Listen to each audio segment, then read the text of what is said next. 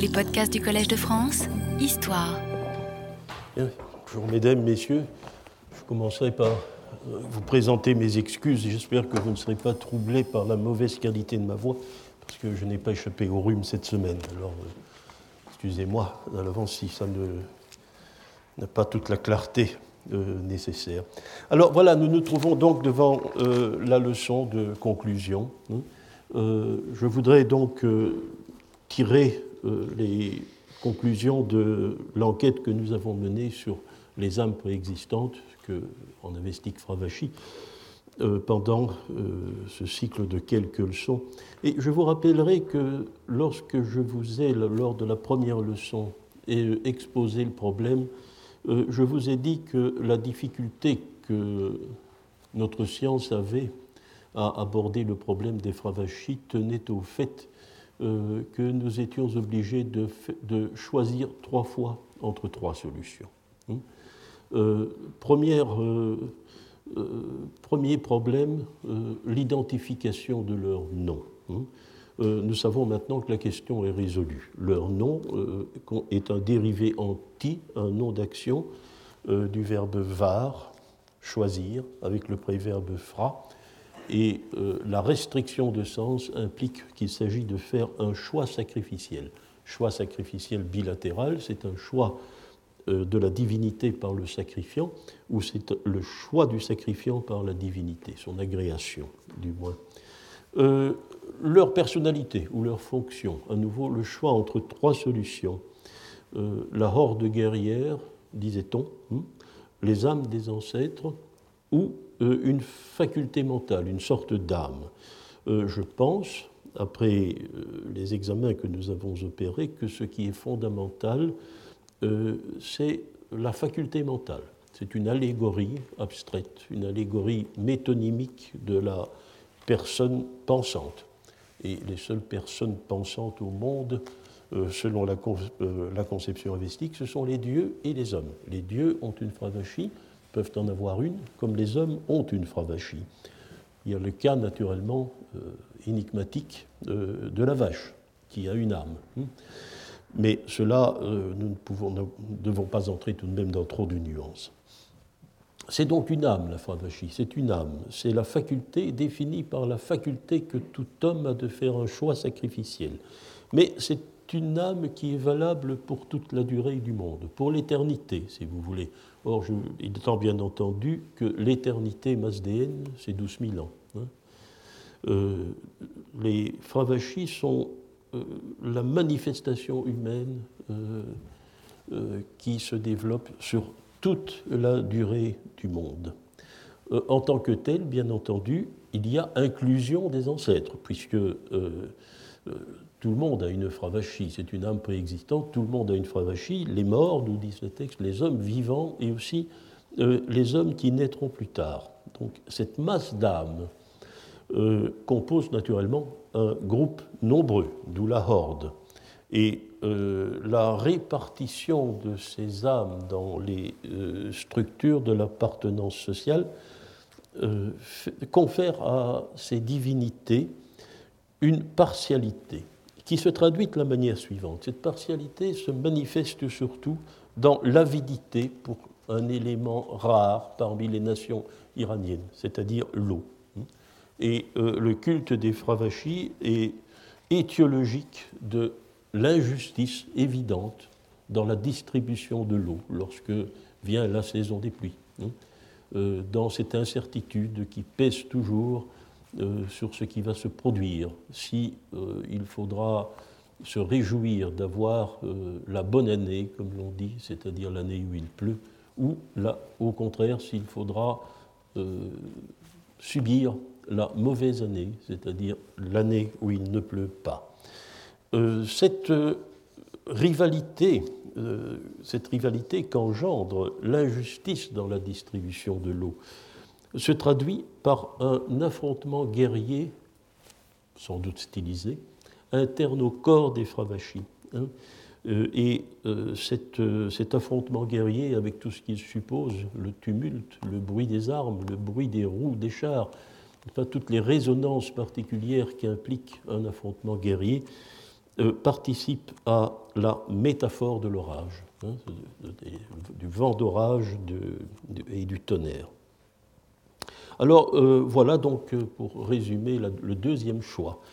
Nous n'avons pas, examiné le troisième choix. Le troisième choix était de savoir si ces divinités-là sont pré-zoroastriennes, zoroastriennes ou post-zoroastriennes.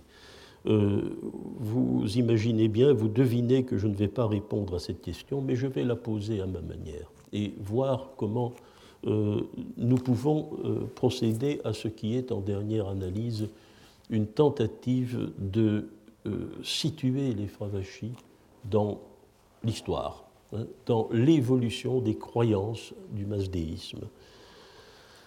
Alors, euh, j'ai pour cela euh, demandé à Céline Rodard de euh, préparer quelques, quelques textes qui vont être projetés. Il y en a une version imprimée là-bas. Donc, nous allons donc procéder selon par ordre de succession, dans l'ordre chronologique euh, pour les strates euh, des documents investiques, des documents masdéens. Et nous allons commencer par les gathas. Nous avons la chance d'avoir dans les gathas euh, une très belle cosmogonie. je ne savais pas que je serais amené très rapidement à l'observer une fois de plus avec vous, car j'en avais, j'avais dans le cadre de, je crois que c'est l'an dernier ou il y a deux ans, je ne m'en souviens plus très bien, euh, j'avais euh, commenté ce texte lors d'une leçon, mais c'était dans un autre cadre. C'était euh, pour discuter une hypothèse du linguiste Calvert Watkins, pas, qui voyait dans ce texte une manifestation du vieillard poétique indo-iranien, et j'avais tendu et j'avais voulu montrer qu'au contraire, il y avait dans ce texte un certain nombre de d'innovation conceptuelle. Alors, euh, le Yasna 44, vous savez la projection si c'est... Attendez, je, dois donc... Euh, projection 1. Ah, oui, c'est moi qui ai le texte, excusez-moi. Euh, voilà la, deuxième partie. Voilà donc le texte. par chance, par chance, ce, texte est, l'un des, plus, simples des gathas. C'est un texte qui nous pose pas euh, un nombre de, problèmes grammaticaux. Il est très clair.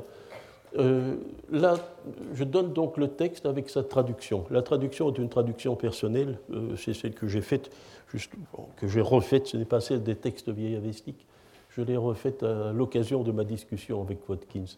Or, vous voyez que cette cosmogonie, ce n'est pas du tout celle que nous raconte la doctrine des quatre âges du monde. En quoi cela consiste-t-il? Euh, La première strophe, euh, ça, se présente sous la forme de cette forme rhétorique de l'interrogatoire dont nous avons parlé, ça existe déjà dans les. Euh, le jeu du texte s'adresse s'adresse à Ahura Mazda et lui pose des questions sur la cosmogonie. Nous n'aurons pas la réponse ici, hein, contrairement à ce qui se passe dans l'Avesta récent souvent, mais ce n'est pas ça l'essentiel. Euh, la première, première étape de la cosmogonie, qui est par engendrement le père premier de l'agencement, hein, donc achat. Euh, qui est le père d'achat Ensuite, euh, nous avons la fixation, qui a fixé, de la fixation de la rotation des corps célestes, qui a fixé le chemin du Soleil et des étoiles, et qui fait que la Lune tantôt croît, tantôt décroît. La rotation des astres. Euh, deuxième strophe, l'aménagement euh, des trois espaces, l'espace céleste, l'espace intermédiaire et l'espace terrestre. On commence par l'espace terrestre, qui donc a retenu la terre en bas, puis le ciel, représenté par les nuées, et les nues de tombée, qui a séparé les eaux des plantes, aménagement de l'espace terrestre. Euh, ensuite, la mise en place des mécanismes qui sont observables dans l'espace intermédiaire, qui a attelé de rapides chevaux le vent et les nuages. Puis, deuxième entité, deuxième immortel bienfaisant, qui est donc le fondateur de la divine ou de la bonne pensée au Mazda? Euh, troisième strophe, c'est la cinquième du texte, mais c'est la, troisième de la cosmogonie. Euh, Quel bon ouvrier a séparé la lumière diurne des ténèbres? Ce sont les phases de la lumière, les parties du jour qui sont ici euh, mises en place. Quel bon ouvrier a séparé le sommeil de la veille? Alors voilà la suite. Euh, qui fait que l'aurore, le midi et la nuit font penser celui qui désire à l'objet de son désir. Remarquez qu'il y a retour à la pensée, hein, parce que le verbe faire penser, c'est le verbe man, comme l'allégorie de la bonne pensée. Donc les phases de la lumière, les phases de la journée euh, sont saisies, sont captées euh, par euh, la pensée qui devient réceptive aux incitations qui vont avec ces différentes époques de la journée. Alors, euh, le texte ici, je, n'ai pas tout traduit pour mettre à l'écart ce qui n'est pas purement cosmogonique. Je voulais simplement attirer l'attention sur les passages les plus clairement cosmogoniques. Mais dans la euh, strophe qui suit, euh, il s'agit de. C'est quelque chose de très curieux. C'est la création de la vache. Vous savez que la vache entre dans la chaîne cosmogonique, nous l'avons vu. Mais Kaibio Azim Ragnos Curitim Gam. J'ai traduit avec un peu de distance, mais le sens est exact. Hein. Pour rendre qui plus heureux as-tu charpenté la vache pleine? Il s'agit de cette vache sacrificielle par excellence, qui est la vache qui porte un veau. Hein. Euh, sacrifier une vache grosse, et c'est la victime sacrificielle idéale. Donc, mais euh, ce qui est très intéressant, ce qui est notable ici, il échappe un peu à notre propos, mais il faut noter la ruse, parce que nous allons la retrouver sur tout le parcours. Euh, remarquez que la question a été posée autrement, et que cette question répond à toutes les autres, en fait, puisque la vache, c'est l'œuvre d'Ahura Mazda, c'est ce qu'il dit clairement. Pour qui? C'est le bénéficiaire, ce n'est plus l'auteur de l'élément cosmogonique qui fait l'objet de la question. Il y a une rupture logique dans le texte. Et la rupture logique, qui ne survient qu'une fois, c'est avec la vache. Alors, maintenant, nous allons arriver doucement à l'homme. Hmm. Euh, euh, donc, euh, qui charpente la juste pensée Troisième immortel bienfaisant, avec la capacité de la rendre admirée. Indépendamment, il ne s'agit plus d'un élément de la cosmogonie, il s'agit d'une manière de procéder d'Ahura Mazda. Enfin, on suppose bien que c'est lui, n'est-ce pas? On évoque dans cette comme manière de procéder la capacité, c'est-à-dire un quatrième immortel bienfaisant, Kshatra, dont le nom figure dans la strophe, la juste pensée, Armaïti, vous trouvez dans la strophe. Euh, ensuite, qui, par intervalle, a mis un fils debout sur la terre pour le Père Nous aboutissons ainsi aux générations humaines. Hein, donc la, cosmogonie est close, les éléments du cosmos sont mis en place, et nous. Euh, voilà donc cette, euh, la cosmogonie gathique par excellence. Elle euh, n'est jamais exprimée avec autant de détails et autant de précision qu'ici. Des allusions sont faites ailleurs, mais ce corpus est très explicite. Il n'y a pas ici de grandes difficultés grammaticales. La traduction qui est là, euh, bon, j'en suis l'auteur, mais euh, je ne crois pas qu'elle puisse être, n'est pas très originale. Ce texte est trop clair pour qu'il puisse être contesté. Mais vous voyez que cette cosmogonie est une cosmogonie à l'ancienne. Ce pourrait être une cosmogonie, sauf quelques détails sur lesquels nous allons venir, ça pourrait être une cosmogonie sanscrite, védique. Il s'agit de mettre le monde tel qu'il est en place. Ce n'est pas la mise en place d'un monde immatériel, ce n'est pas la mise en place d'un monde matériel immobile, non. Euh, c'est un monde qui se met immédiatement à fonctionner car le fonctionnement du monde est la partie est une, la caractéristique même de cette cosmogonie-là. La, rotation des corps, euh, des corps célestes, euh, les déplacements du vent hein, dans l'espace intermédiaire, euh, l'alternance des moments du jour, c'est un monde qui fonctionne, un monde qui change. Mais il y a tout de même quelque chose, quelques petits éléments que nous devons ici relever. Premier élément, euh, c'est que ces créations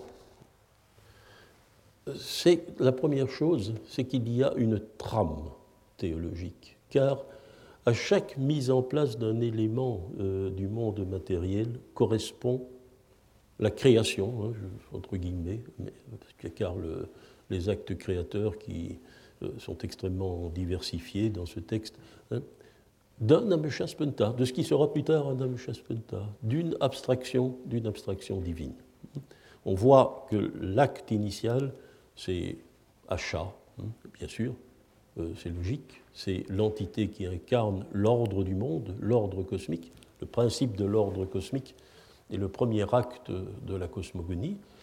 Euh, dès, lors que les grands espaces de la nature sont mis en place, il est question de fonder une autre entité, la bonne pensée, la bonne pensée, Vohumana. Hein.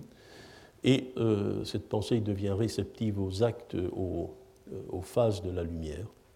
Et euh, avant qu'apparaisse l'homme, apparition euh, de l'entité Armaïti, euh, produite avec Kshatra, avec une capacité qui est propre dans la création Ahura Mazda. Donc il y a une imbrication permanente des divinités immatérielles et des grandes divisions du monde matériel. Il y a une imbrication. Mais ici, ce n'est pas la création du monde immatériel n'est pas déplacée globalement en tant que première phase euh, de la doctrine des quatre âges du monde. Et on voit d'ailleurs que ces créations immatérielles et matérielles qui sont ici imbriquées, contrairement euh, à euh, la cosmogonie du Yach de 13, confluent dans la vache d'abord, et puis dans l'homme, et puis dans l'homme. C'est pour ça que je posais la question, bien sûr, de savoir si la vache pense, n'est-ce pas? C'est euh, une question que l'on peut se poser en lisant les textes, euh, les textes avestiques. Euh, la pensée est-elle accordée à certains animaux Mais c'est une question qui, est vaine, qui qui est, creuse aussi, mais qui se pose néanmoins dans le cas particulier de la vache, car la vache n'est pas un animal comme un autre. Hein. c'est la bête sacrificielle, n'est-ce pas? Dès lors, sa pensée revêt, bien sûr, une toute autre importance que cette, petite question un peu bébête de biologie archaïque, euh, qui est de savoir s'il y a une pensée des animaux. Ce n'est pas ça qui est en jeu. Faut-il accorder une pensée à la vache parce que la vache va être sacrifiée? C'est cela qui est en cause. Nous sommes dans le domaine, bien sûr, des représentations, des représentations culturelles et non pas euh, biologiques.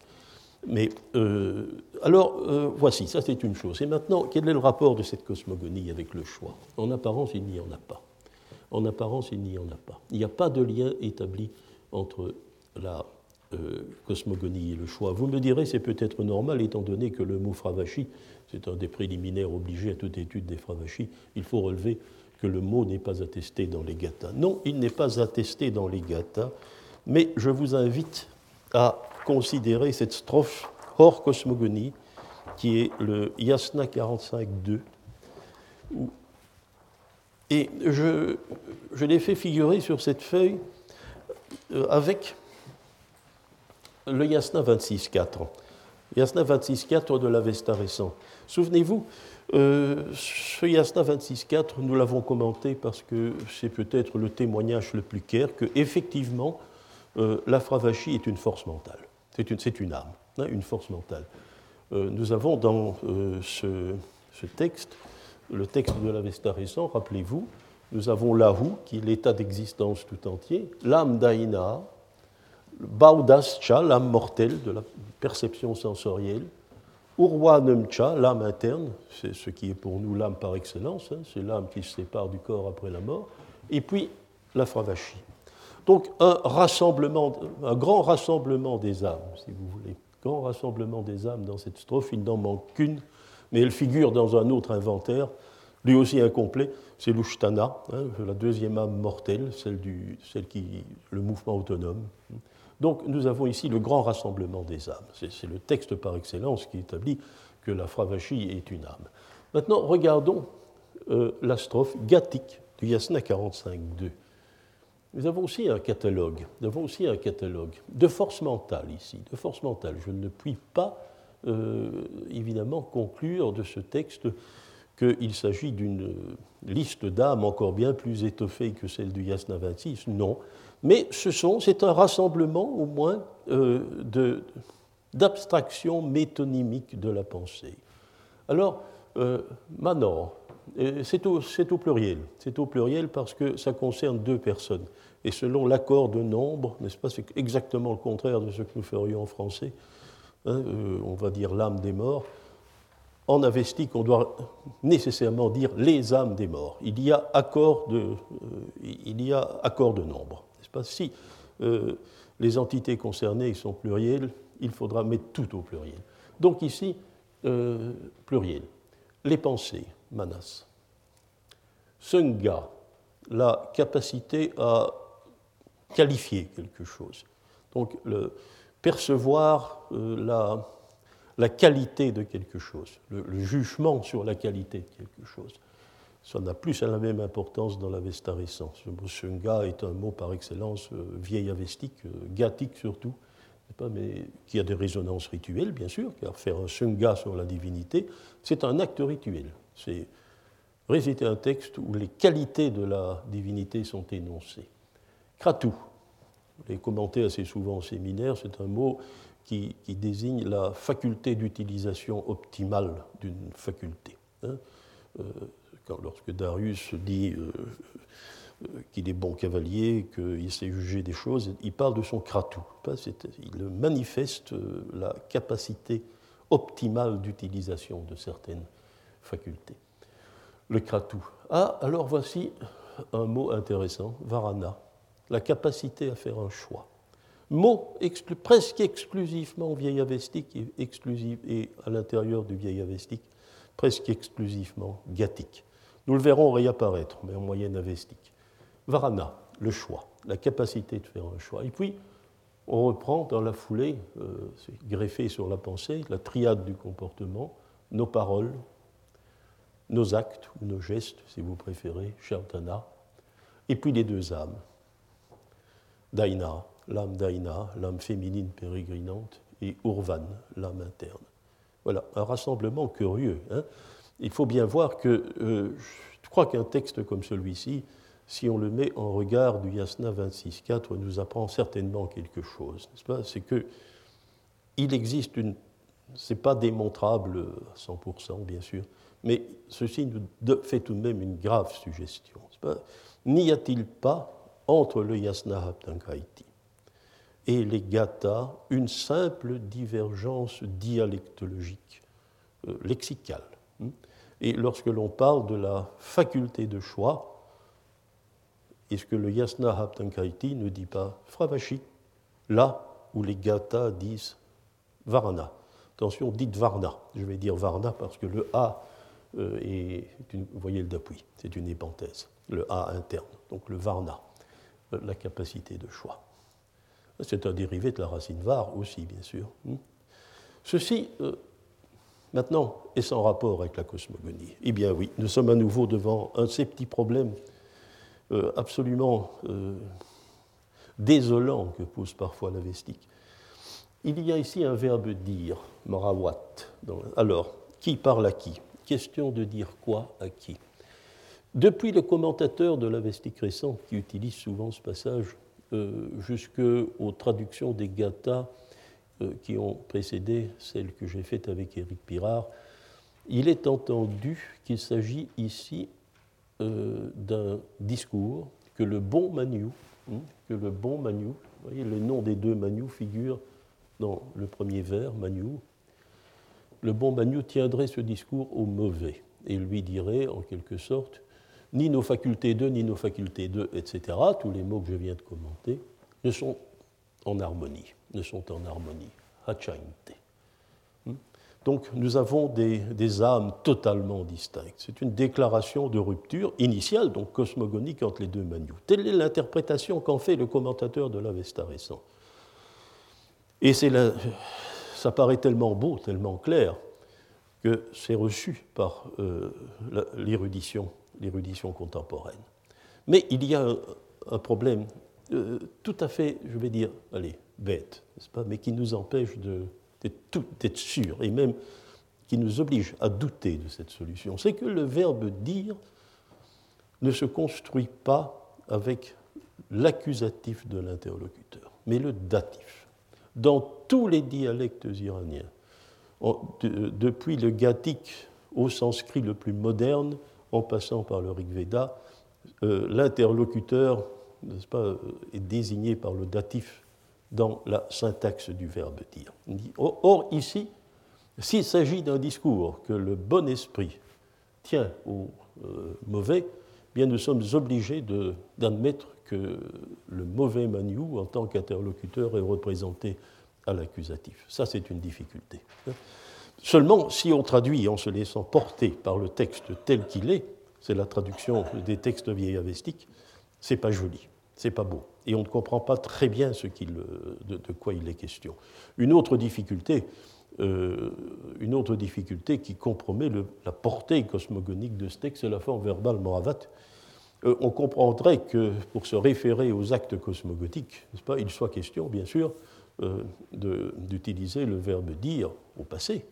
Si c'est la cosmogonie, c'est logique. Oui, mais le problème est que moravat, si on le prend tel quel, il est bel et bien un subjonctif présent. Donc, il exprime d'une certaine façon, avec des nuances bien sûr, un procès inachevé, quelque chose qui se, rapproche, qui se rapporte au futur. Voilà la difficulté. Donc je ne suis pas en mesure de certifier que ce texte se rapporte à la cosmogonie. Dès l'Avesta récent, les commentateurs l'ont compris comme ça. Hein, ils l'ont compris comme ça. Mais nous avons pu le déterminer lors des cours euh, de la saison dernière. Hein, euh, c'est le propre des commentateurs de l'Avesta récent euh, d'insister, de, mettre l'accent sur, sur l'organisation cosmogonique du texte de l'Avesta ancien. Dès lors, cela peut être une spéculation innovante. Donc ici, scepticisme, hein, si vous voulez bien. autre, autre question que l'on peut poser à cela, est-ce que le choix, le choix est un acte préalable à la cérémonie sacrificielle pour les gathas. En, d'autres termes, est-ce que lors, la cérémonie, lors de la cérémonie euh, sacrificielle, à quoi les gathas correspondent et que nous ne connaissons pas, car euh, l'insertion des gathas à l'intérieur de l'Avesta récent a désarrimé le texte des gathas de toute de la vieille cérémonie euh, pour laquelle elles avaient été composées. Hein. C'est des textes qui sont tirés de leur contexte rituel ancien à la manière des hymnes du Rig Veda, pas totalement aussi séparés de leur, euh, de leur contexte rituel pour être insérés dans le grand rituel brahmanique hein, des siècles plus tard. C'est exactement la même situation.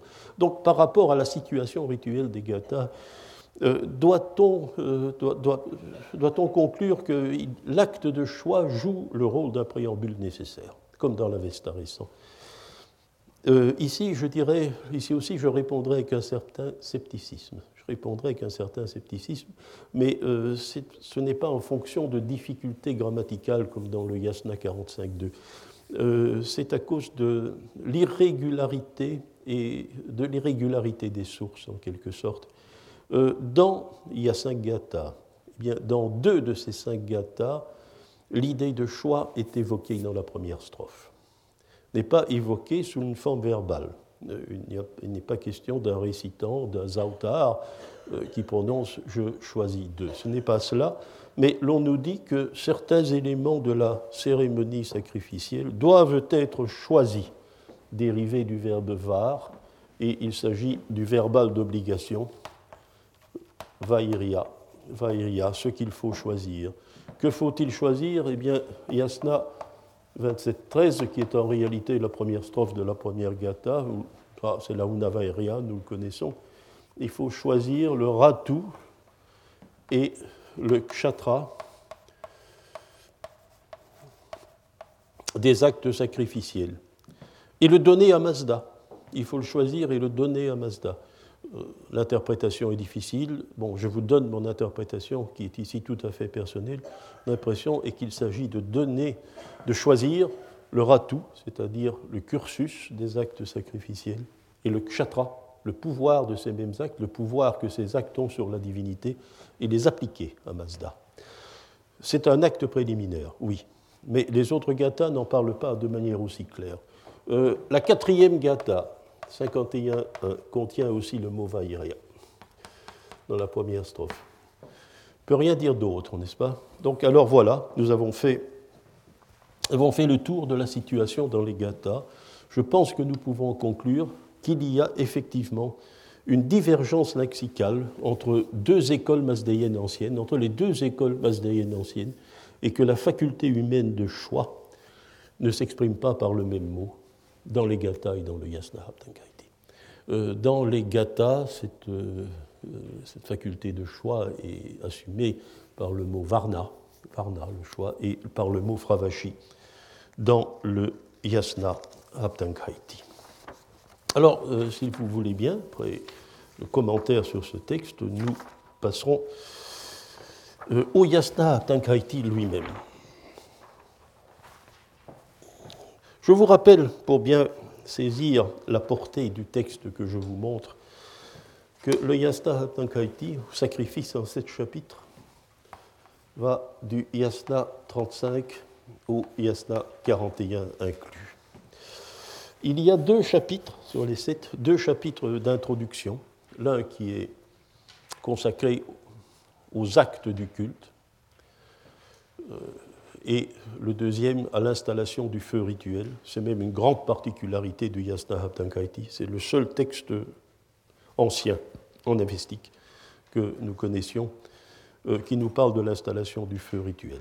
Les autres n'en parlent plus parce que sans doute la pratique a été, euh, s'est modifiée.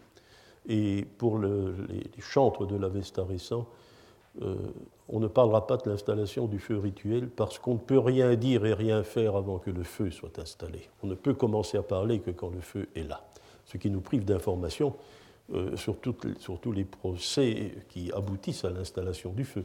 Mais ici, ce ne sera pas lui. Donc, les deux premiers chapitres sont d'introduction, et puis les deux derniers consistent en une suite de demandes et d'éloges adressés à Ura Mazda.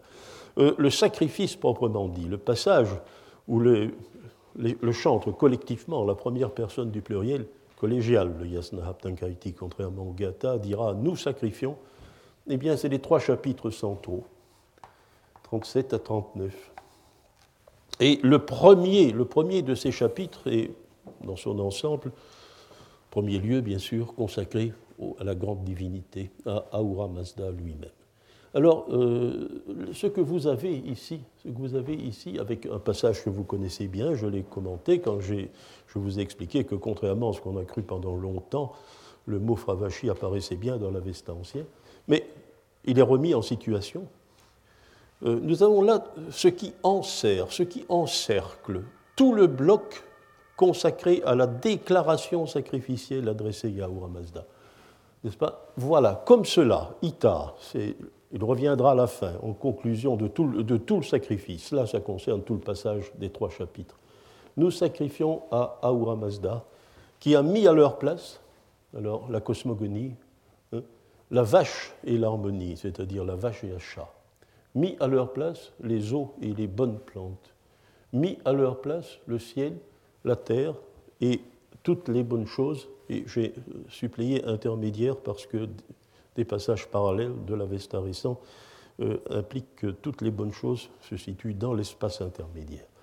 Donc euh, j'ai fait intervenir peut-être à tort, mais un élément de commentaire dans la traduction. Bon, ça on peut en juger comme on souhaite. Voilà les éléments de la chaîne cosmogonique que nous avons observés dans le Yacht 13. Hein. Euh, le, ciel, le ciel, il est représenté je l'ai traduit par le ciel, ça peut aussi, il est représenté par le mot Raucha, qui signifie en réalité la lumière, et puis euh, la terre, Boumim, hein, l'espace intermédiaire représenté par toutes les bonnes choses. toute, la, toute, la, chaîne cosmogonique du Yacht-13 est représentée, mais dans un désordre saisissant, hein, ou plus exactement, euh, sans logique chronologique même, puisque la vache, hein, de façon extrêmement frappante et le premier élément de la cosmogonie qui soit mentionné. Et vous voyez qu'il n'est pas non plus euh, euh, d'une logique souveraine de faire euh, figurer les eaux et les plantes avant la terre, avant la terre qui est évidemment l'élément qui conditionne la végétation et les espèces animales. Donc il y a un désordre dans la chaîne cosmogonique, dans le yasna aptankaiti. Je ne l'interpréterai pas, je ne sais rien, mais je fais remarquer une seule chose, c'est à propos de la vache. Je la ferai encore remarquer. Hein, euh, c'est toujours lorsqu'il est question de la vache que nous trouvons une anomalie. Hein, euh, la rupture logique du Yasna 44, où brutalement on semble savoir qui est l'auteur de la cosmogonie, et, euh, on lui attribue la création de la vache et on, pose la question sur le, et on déplace la question sur le destinataire. On ne fait ça avec aucun autre élément cosmogonique, mais avec la vache uniquement. Ici, c'est la place de la vache qui est l'énigme, c'est la place de, ce que nous appellerions une anomalie, mais en est une. Bon. Euh, donc la chaîne cosmogonique, je vais dire traditionnelle, celle que nous repérons partout dans l'Avesta récent, est en place. Elle est criée dans, dans l'Avesta ancien en prose. Et puis, glissons à la fin de la déclaration sacrificielle pour Ahura Mazda. Pour Ahura Mazda. Alors, nous lui sacrifions, nous lui sacrifions à lui, Ahura Mazda, et j'ai discuté le problème de Fravachige. Admettons un instant que j'ai raison, qu'il s'agisse bien d'un instrumental pluriel, dépit des difficultés. Euh, nous euh, lui sacrifions. Dit faire consécration, c'était la vieille traduction des textes vieilles avestiques, on va retenir sacrifier. Euh, nous lui sacrifions au moyen de nos fravachis. Alors voilà un texte évidemment beaucoup plus ramassé que celui des Gathas, euh, et comment pourrions-nous euh, caractériser euh, ce qui est la cosmogonie qui apparaît dans ce texte, qui est certainement pas, pas plus récent que le texte des Gathas. La seule différence perceptible pour nous, c'est qu'il est en prose alors que les Gathas sont en vers. Soit dit en passant, ne vous posez pas trop de questions, mais ça, rapport au vers, s'il y a une virgule de temps en temps dans le texte que je vous ai fait remettre, c'est la césure. Hein. donc c'est la marque visible du vers. Hein. je l'ai fait figurer par une virgule. Donc les gâtas en vers, le yasna tankaiti en prose. Hein.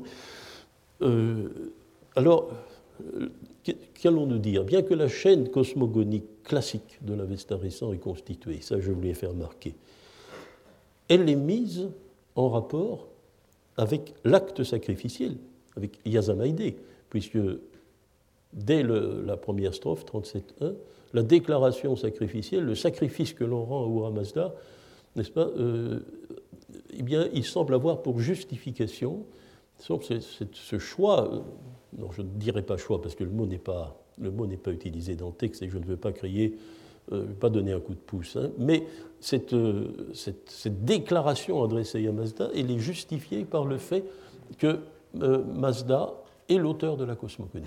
Hein.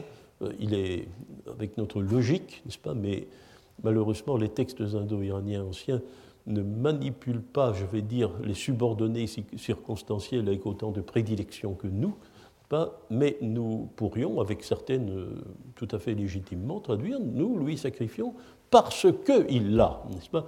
Mais cela, c'est une façon de présenter les choses que la rhétorique indo-iranienne ancienne euh, n'a pas, pas développée. Hein. préféra euh, la simple relative qui, bien sûr, gomme tout rapport circonstanciel entre la principale et la subordonnée, mais peu importe. Et puis ensuite, moyen de ce sacrifice, apparaissent la série des armes, hein, etc. Et le mot fravashi, moyen avec nos choix avec notre nos facultés de, choix sacrificiels. Donc, on voit se constituer une sorte de, de globalité hein, entre la cosmogonie, le sacrifice et le choix sacrificiel. Les trois ingrédients sont réunis dans le yasna haptankaiti. Ils ne le sont pas dans les gathas. Maintenant, est-ce que dans le euh, yasna haptankaiti, l'acte de choix sacrificiel est un préalable absolu de la cérémonie elle-même? Est-ce que lorsque le Yasna Haptangaiti s'ouvre, y a-t-il une déclaration de choix sacrificiel? Eh bien oui. Eh bien oui. Le Yasna 37.3, qui est la deuxième strophe, parce que le 1 est une introduction en avestique récent, le Yasna 35.3 contient une déclaration à la première personne du pluriel, Varmaïdi. Varmaïdi. Nous choisissons, nous faisons le choix. C'est la deuxième strophe du Yasna Haptankaiti. Et euh, nous faisons le choix non pas de la divinité cible, hein, ça c'est le problème du texte que nous avons, mais de faire le choix de la bonne triade sacrificielle, c'est-à-dire les bonnes pensées, les bons mots, hein, les bons textes et les bons gestes sacrificiels, les bons actes. Mais il y a, même si cela ne s'applique pas aux destinataires du sacrifice, une déclaration de choix préliminaire hein, dans le Yasna Haptankaiti. On se rapproche évidemment euh, du système euh, de l'Avesta euh, de l'Avesta récent. Alors, troisième passage, le Yasna 12. Le Yasna 12.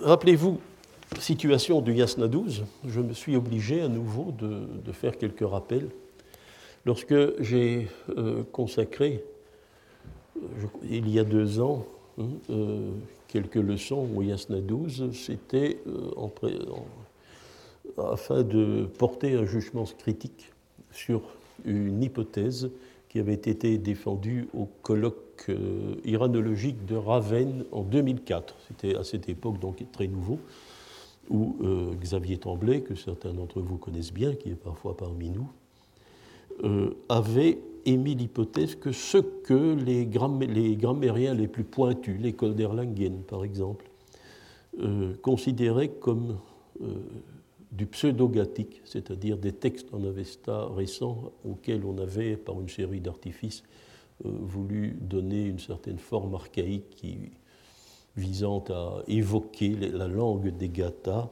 n'était pas du tout une langue artificielle, n'avait pas, été maquillée mais au contraire euh, qu'il s'agissait d'un état de langue moyen entre le vieil avestique et l'avestique récent.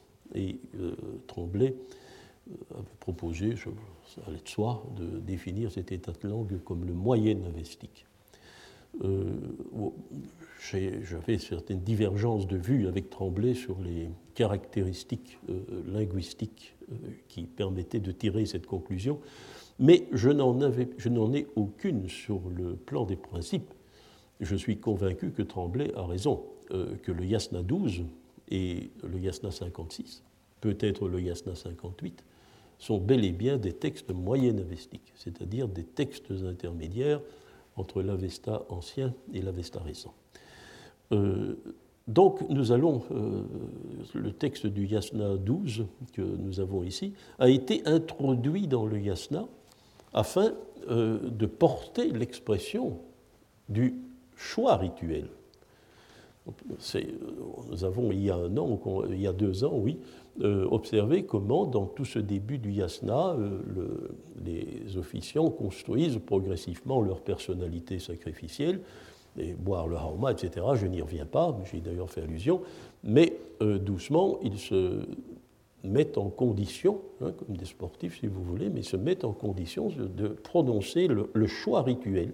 Et ce choix rituel, il est confié à un texte moyen avestique euh, que l'arrangeur du yasna a introduit dans sa grande liturgie, c'est-à-dire le texte que nous appelons par son premier mot fravarane, c'est-à-dire je choisis, je choisis. Oui, cela c'est la réalité du yasna. L'arrangeur du yasna a retenu euh, un texte moyen-avestique, c'est-à-dire d'un état de langue qui est beaucoup plus ancien que Louis, pour euh, exprimer la nécessité d'un moment dans, le, dans, les préliminaires du sacrifice d'exprimer ce qui est le choix que l'on peut faire, le choix de la divinité cible. Car maintenant, c'est la divinité cible hein, qui est concernée voilà, ce que je rendre le sacrifice, je choisis de rendre le sacrifice à Ura Mazda, Mazda Yasnu, Mazda Yasnu. Donc le premier mot Fravarane, je choisis, exactement, je veux choisir, ce qui est bon. Et euh, deuxième mot, Mazda Yasna, hein, la qualité de celui qui rend le sacrifice à Ahura Mazda. Mais euh, observons ce texte en soi, pas, non pas comme un, élément du yasna, non pas dans le cadre même du yasna.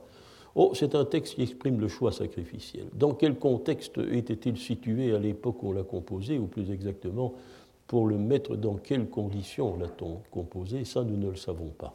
Mais c'est en tout cas l'expression même du choix rituel. On ne peut pas être plus clair, n'est-ce pas? Ici, la déclaration est absolument dépouillée et claire. Alors, les deux strophes que vous avez devant vous, les deux strophes du Fravarané que vous avez devant vous, comme celle du Yasna 37, c'est le début et la fin. C'est le début et la fin du texte. Hein. Je me fais remarquer qu'il y avait une superbe construction en miroir, Fravarané Mazda Yasno, pour commencer, Mazda Yasno Armi, pour finir, et qui consacrait le passage de l'intention à la réalité. Je veux choisir d'être Mazda Yasna, toute une série, tout un discours, hein, et les derniers mots constatent la réalisation de l'intention. Je suis Mazda Yasna, hein, avec le renversement des deux termes d'ailleurs du verbe et de l'attribut. Je suis Masdayasna. Oui. Seulement, euh, ici aussi, à la manière d'une justification, à la manière d'une proposition causale, euh, cette décision de choisir le sacrifice réservé à Ahura n'est-ce pas? Il fait l'objet d'une doctrine. Ça, c'est le chish ou Aurat Kaisha, le mot de Kaisha dans le quatrième mot. C'est l'allusion à un corps de doctrine, et le verbe chinarmi, chinarmi dans le quatrième vers, j'ai pour doctrine que. Hmm. Et ce qui exprime cette doctrine, c'est bien sûr Kaura Mazda est l'auteur de la cosmogonie. À lui existe tout ce qu'il y a de bon. Ça, c'est le cinquième vers. Yazi Chicha. Non, excusez-moi dans la traduction est correcte, hein, c'est Yazi Chicha Vahishta Yenke Gauche. La vache qui est si bonne, qui est très bonne. La vache. Il aimante la cosmogonie. Acha, c'est l'ordre du Yasna Haptankaiti. C'est l'ordre de la cosmogonie du Yasna Haptankaiti. Euh, Acha, l'harmonie du monde. Et les lumières, le ciel, le mot qui supplée euh, à, euh, à l'expression du ciel dans le Yasna Haptankaiti. Ce n'est pas complet, non, mais on complétera. On complétera dans la dernière strophe. Ce que nous avons ici, ce sont les entités matérielles ou immatérielles. Immatérielles pour achat, euh, céleste en tout cas, pour la lumière. Hmm. Mais euh, regardons maintenant la dernière strophe.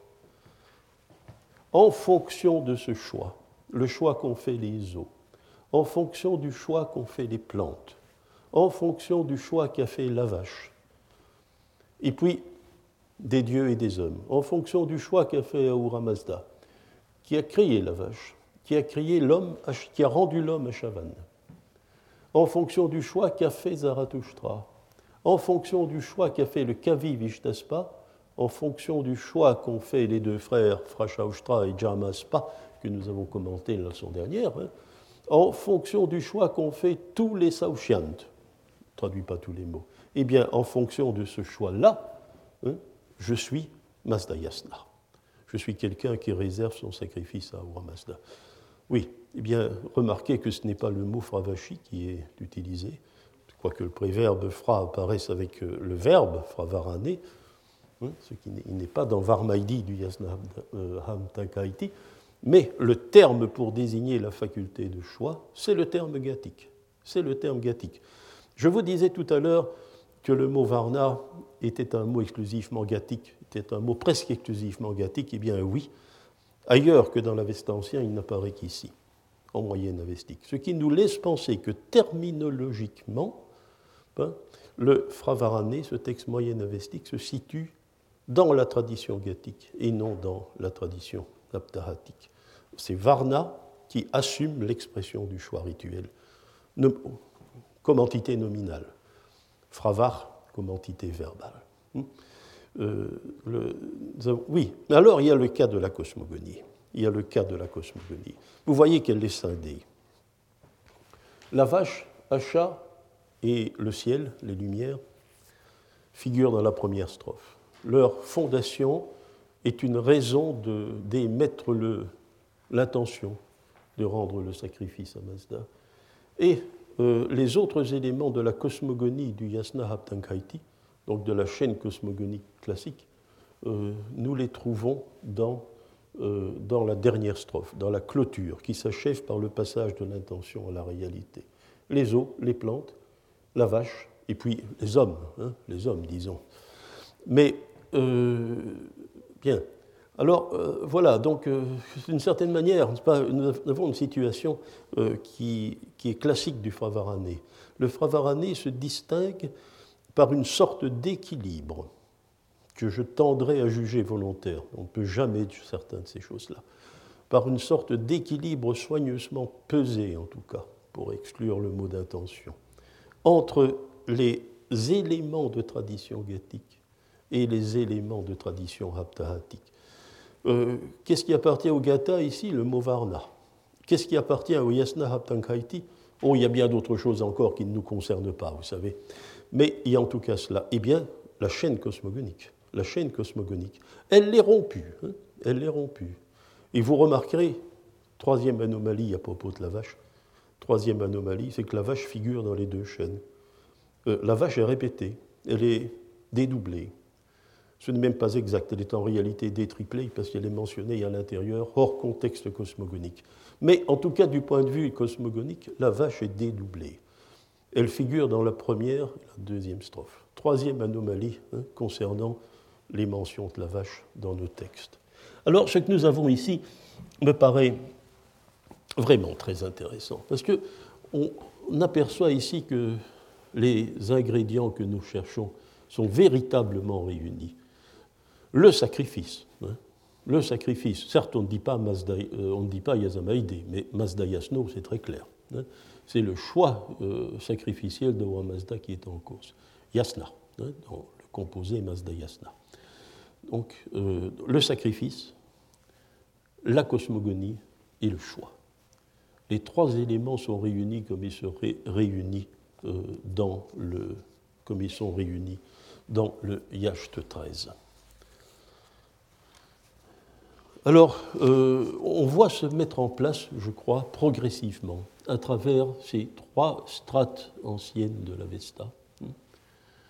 Avesta ancien gathique, Avesta ancien haptahatique, euh, moyenne avestique. On va se mettre en place la doctrine des Fravachis que nous avons euh, observée dans le Yacht, dans l'hymne qui leur est consacré, dans le Yacht 13. Euh, ce qui nous fait défaut, ce qui nous fait défaut, euh, c'est évidemment la mise, en, la mise en rapport avec la doctrine des âges du monde. Ça, nous ne voyons pas, nous n'en voyons pas les traces hein, euh, dans les gathas de manière très, très, très claire, de, manière très significative, puisque les gathas euh, dépeignent une cosmogonie qui exclut hein, les, stades, euh, les, stades de la cosmogonie qui est celle de la doctrine des millénaires. Hum, euh, le Yasna Haptankaiti et le, le Fravarane sont des textes trop dépouillés pour que nous disions cela. Mais tout de même, ils marquent un tournant vers cette représentation en ce que le schématisme des éléments cosmogoniques est lui euh, en train de se constituer progressivement. Alors, euh, je voudrais faire euh, quelques petites réflexions finales sur ce que nous venons ensemble d'essayer de, déterminer. Hein, c'est que les fravachis du, du Yacht 13 sont indissolublement liés, sinon à la doctrine des millénaires, du moins à une doctrine des quatre âges du monde. Alors, euh, la spéculation initiale, c'est que le choix n'est pas seulement euh, un préambule du sacrifice, mais il est aussi un préambule de la cosmogonie. C'est la spéculation initiale, la spéculation de nature théologique initiale qui euh, a donné naissance au corps des Fravachis tel que nous le connaissons. Euh, l'originalité de cette spéculation, c'est de poser en doctrine que le premier choix sacrificiel qui a été fait est consubstantiel de la cosmogonie, est consubstantiel de la création du monde. Euh, dès lors, euh, nous avons à la base de ceci, je pense, une représentation, une représentation terriblement spéculative, terriblement savante. Alors, le, les yachts, c'est bien connu, celui des Fravachi ne fait pas exception à la règle, euh, sont malgré tout des textes extrêmement narratifs, et même si on veut bien le, leur accorder, des textes colorés, pourquoi ne pas le dire hein, des, textes, euh, des textes où il y a une certaine couleur poétique. Eh bien, cela, semble-t-il, correspond, et Paul Tim l'avait vu pour Mitra, euh, non pas des restes de mythologie, non pas un retour vers une mythologie que l'âge vieil avestique avait oubliée, mais à une remythologisation. Euh, Tim disait, voyons dans les yachts une mythologie en train de se faire. Hein, mythology in the making, disait-il. Moi, je dirais une remythologisation. Ben, les, vieux mythes ont été euh, refaçonnés, remembrés par la spéculation théologique. Et une fois cette opération, cette opération euh, menée à bien, il y a eu remythologisation.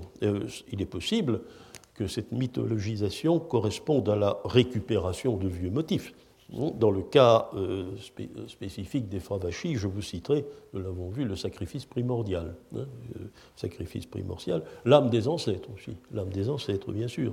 Bien les danseurs exubérants de l'orage, hein, dans ce qu'ils rappellent les maroutes. Mais, euh, en dépit de, cela, euh, ce n'est pas le schéma, ce n'est pas le schéma dialectique, hein, à quoi correspond finalement pré-zoroastrien, zoroastrien, post-zoroastrien qui prévaut.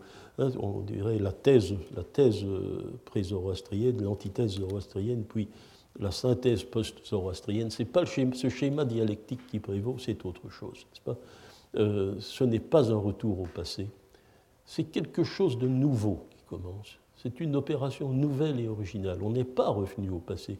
Euh, on a subi le passé qui a été une spéculation, la spéculation sur, euh, les, euh, sur les quatre âges du monde, et puis un nouveau travail de mythologie s'est mis, mis, en branle et qui a créé un nouvel alliage, une nouvelle synthèse entre les croyances religieuses et l'imagerie poétique, ou pour reprendre ici aussi certains mots de Tim, entre la logique religieuse et l'imagination religieuse, disait Tim. Et le, le, le, c'est de cela, c'est de cela qu'il nous parle, c'est de cela qu'il nous montre plus exactement. Alors vous voyez que ce que nous sommes en train de dégager depuis maintenant deux ans, c'est euh, que euh, quand on parle de masdéisme ou de zoroastrisme, ce n'est pas quelque chose qui tombe euh, tout cuit et tout habillé, tout, pied en cap, pas de la cervelle d'un fondateur. C'est une, construction sur la durée. Et je pense que le poète Degata avait entamé quelque chose. Nous avons vu cette imbrication des dans, dans, la cosmogonie de l'apparition des entités divines immatérielles et de la mise en place des grands secteurs de la nature. Il avait entamé cela, bien sûr, n'est-ce pas? Mais le spéculateur qui a mis au point la doctrine des âges du monde, n'est-ce pas? C'est un créateur tout aussi important pour la, doctrine. Il ne revient pas au passé, il crée quelque chose de nouveau. Quelque chose de nouveau à partir de quoi l'imagination poétique va à nouveau fonctionner. Euh, c'est une création sur la longue durée. Alors pouvons-nous la dater Je terminerai par là. Eh bien, vous savez que les listes des rois maîtres d'Aristote comportent un certain Fraortes signifie donc fravarti. Pas? Le mot est d'ailleurs cité par Darius, qui en même temps confirme que c'est un nom, c'est un nom que, euh, que l'on aimait porter dans la famille royale de Médie. Alors, en, combinant plus ou moins les éléments, les éléments d'Hérodote, ce roi maître, Fraorthèse, où faut-il le situer? Eh bien, on peut le situer environ, hein, parce qu'il faut une estimation, euh, un siècle avant Darius un siècle avant Darius, c'est-à-dire à la fin du 7e siècle. À la fin du 7e siècle. Naturellement, euh, le mot existait, il était connu, il était suffisamment important pour qu'un roi mède le prenne probablement comme nom d'intronisation. Ce n'était probablement pas son nom. C'est probablement un nom du type Benoît XVI, hein, un nom d'intronisation. Bon, donc il fallait que ce soit important, n'est-ce pas pour que. Mais à nouveau, le petit détail qui nous empêche d'être très précis, c'est le suivant. Est-ce un théophore pur Dès lors, nous ne pouvons pas savoir si ce monsieur s'appelle Fravarti, parce qu'il aura un hommage spécial à une entité ou à une allégorie qui s'appelle Fravarti. Nous ne pouvons pas décider si ce sont des divinités déjà fort individualisées, comme dans l'IH de 13, ou si c'est au contraire un rapport à la faculté de choix sacrificiel, simplement. Euh, il y a quelques éléments qui nous permettent de penser, par contre, que ce n'est pas un théophore, mais un nom court, euh, parce qu'il est attesté plus tard, c'est-à-dire un nom qui est réduit à son premier terme et que le second terme, nous l'avons dans les papyrus araméens d'époque achéménide, c'est Fravartipata, celui qui est protégé par les Fravachis. Si c'est un nom court de ce type-là, alors ce sont bien nos divinités du Yash de 13. Et euh, tout le processus d'élaboration que nous venons de restituer devait être acquis. Acquis hein, euh, à la fin du 7e siècle avant notre ère. Voilà une datation. Alors, allez dire après cela que le Zarathustra des Gata euh, a vécu 258 ans avant Alexandre. Ah, bien, alors euh, je vous remercie de votre attention. Mais si vous avez une question, nous avons tout de même un peu de temps. Je, sais, je ne fais pas de tradition de poser des questions après les cours, mais pour le dernier cours, oui. Hein, si vous avez une question à poser, je suis à vous. Oui, je vous en prie.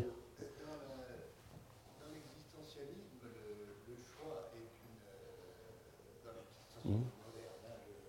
Le, choix est une, évidence. En fait. C'est le choix de ce que l'on fait. Sartre a dit Je crois que toute personne est un choix absolu de soi. Mmh. Est-ce qu'on peut arriver à concilier, à votre avis euh, ne peut pas être aussi moderne, bien sûr. Et alors, il faut contextualiser. Il faut contextualiser. Nous, ici, c'est un, un, principe rituel. C'est un principe sacrificiel. Hein. Mais c'est vrai, on peut se poser une question philosophique, hein, on peut l'engager dans une philosophie, mais c'est un autre travail, bien entendu, n'est-ce pas De savoir, bon, euh, alors il y a autre chose, c'est que sur ce fameux débat euh, où l'on parle du choix, du choix masdéen, qui serait quelque chose comme le libre arbitre ou autre chose, il faut tenir compte d'un autre verbe. C'est le verbe vici, qui veut dire faire la différence. C'est aussi un mode de choix, si l'on veut faire la différence entre deux choses. Parce que, bien sûr, pour choisir, il faut, il faut voir la différence. Il faut, et c'est lié, pas C'est lié à, la doctrine de Manu, etc. Mais euh, le cadre où cela s'exprime, c'est le cadre sacrificiel.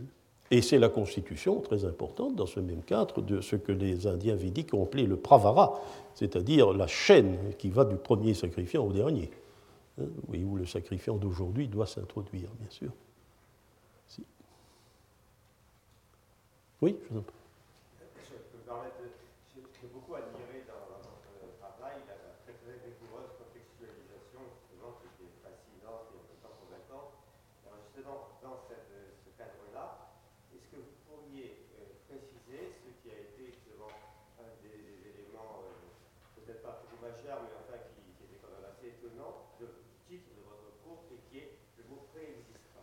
Parce que c'est ce qui caractérise les Fravachis par rapport aux autres âmes, c'est qu'elles sont préexistantes. Préexistantes à l'homme, à l'homme matériel, à la naissance de l'homme, à la naissance de l'homme. Et c'est la singularité du motif euh, dans le cadre indo-iranien. Nous n'avons rien de pareil en Inde, nous n'avons probablement rien de pareil dans les Gathas, ni même dans les Yasnahatankaiti. C'est dans le Yashto Fravashi que brutalement cette idée apparaît. C'est lié, bien sûr, à, aux âges du monde, hein, à la représentation des âges du monde. Je vous remercie. Merci. Retrouvez tous les podcasts du Collège de France sur www.collège-de-france.fr.